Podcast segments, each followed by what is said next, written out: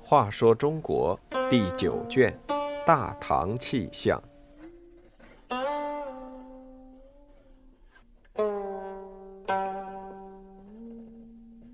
六十八，摩棱宰相。武则天当政时，大权独揽，有很多大臣就以明哲保身的宗旨庸庸碌碌，只想保住官位。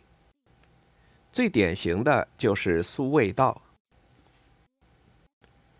模棱两可是个常用的成语，形容对某件事物的正反两面，既不否定也不肯定，没有一个明确的态度。武则天时代有位名叫苏味道的大臣，是当时的宰相，又是文学家。但这样一位显赫人物，却有一个不大好听的绰号，叫苏摩棱，又叫摩棱宰相，也有人叫他摩棱手。他怎么会有这样的绰号呢？这就和模棱两可大有关系。苏味道是赵州人，从小聪明过人，据说九岁时就能写出漂亮的文章，人称神童。他和诗人李峤是同乡，人们称他二人为苏李。后来，他俩又和崔融、杜审言并称为文章四友，可见苏味道的文才不同一般。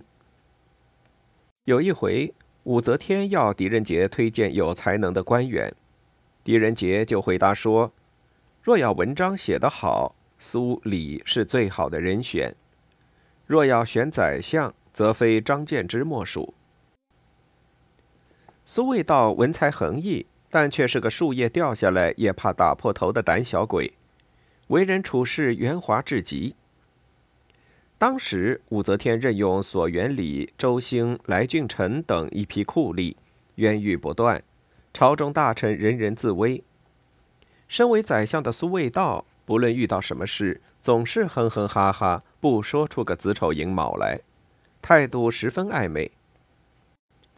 当时有个叫李德昭的内史。仗着武则天的宠幸，态度蛮横，不可一世，朝中大臣都让他三分。苏味道认为，如果能靠上李德昭这座大山，就可以稳坐钓鱼台，平安无事，因此常常讨好李德昭，与之过往十分密切。不料李德昭因干坏事太多，遭到了处分。苏味道因为跟他过往甚密，也被牵扯进去。被贬到吉州去任刺史。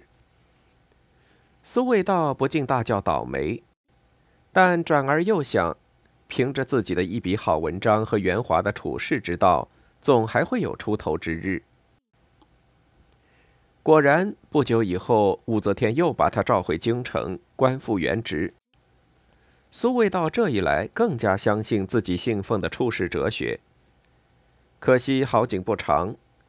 没过上几年太平日子，他又和张熙同时犯罪。当时关押三品以上官员的监狱叫三品院。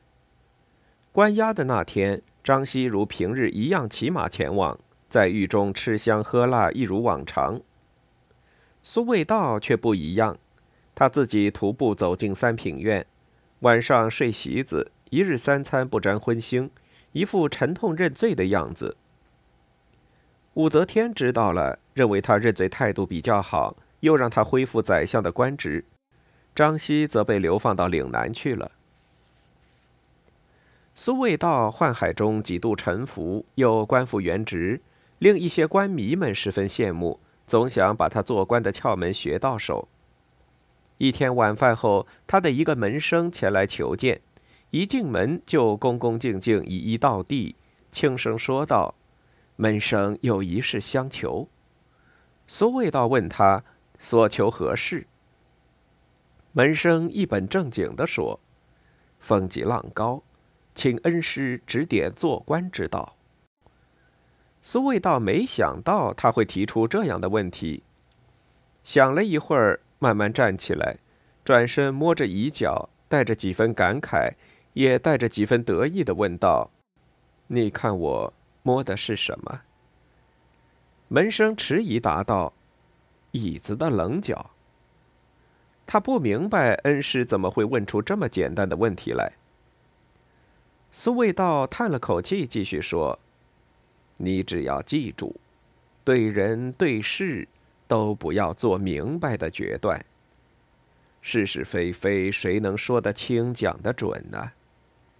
要像我手摸一棱这样，把棱角的正反两面都抓在手里，方能立于不败之地。”门生若有所悟的点了点头，继而欣喜若狂，起身道谢：“多谢恩师指点，这就叫模棱两面则可，是不是？”朝中同僚本来对苏味道的为人就有不少非议，他这番高论传出去了，人们背地里就给他起了“苏模棱”等一连串雅号，模棱两可的成语也由此流传下来，只是把“摸”换成了。魔。